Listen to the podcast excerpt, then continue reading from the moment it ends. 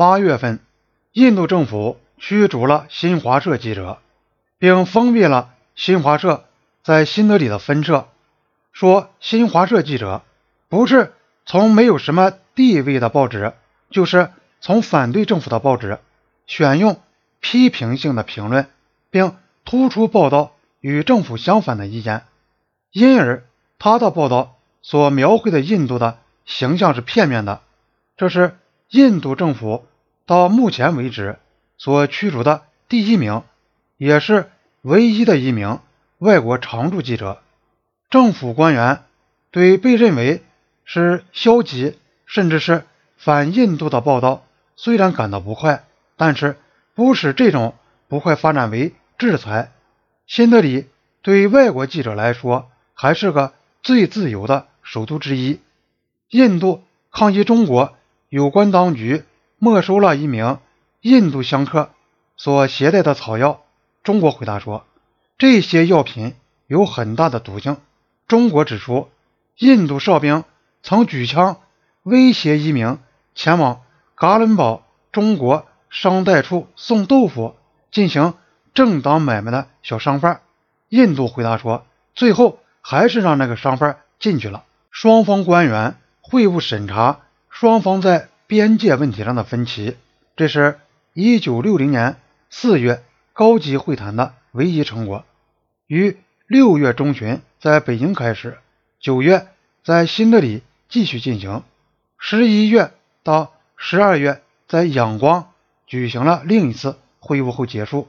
正如尼赫鲁所预见到的，双方提出了两种相互矛盾的报告。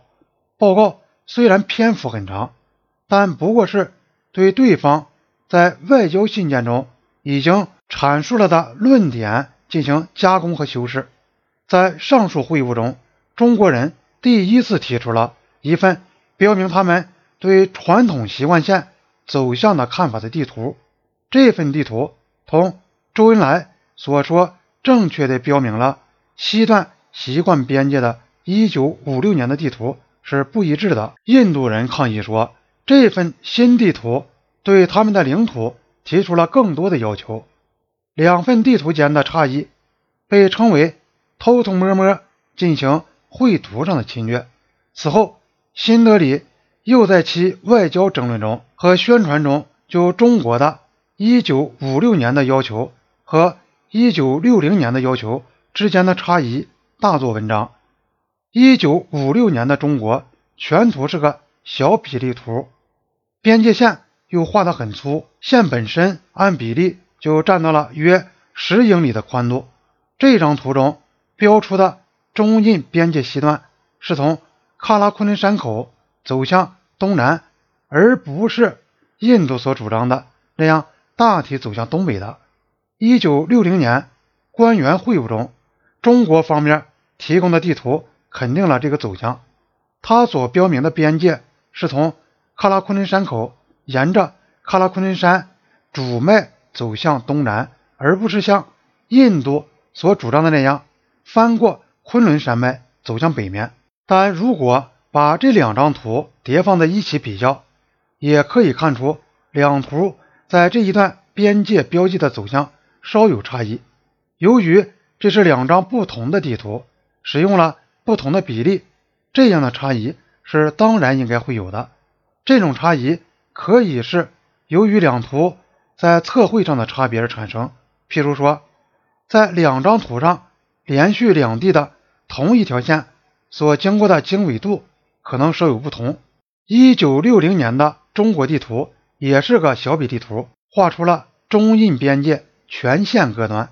中国提出的理由是，由于他们所画的只是一条传统习惯线，而不是一条正式划定的边界线，所以只能标明大体近似的边界走向，否则是不现实的。印度人则坚持，他们所主张的边界线是绝对的、确定的，并且断然地、详细地标明了他们的主张线。同时又指出，两国对这个问题的态度不同，意味着中国目前的态度暧昧隐晦，有意在今后提出更进一步的要求。中国早些时候，也就是一九五六年的那份地图上并没有，而且从它的性质来看，也不可能标明精确的边界走向。中国所说的传统习惯线，在图画上的唯一明确的表达就是一九六零年那份地图。因此，印度以两份地图的严格对比为根据，指控中国不断提出愈来愈多的领土要求。这种做法，如果不是别有用心的，也是缺乏根据的。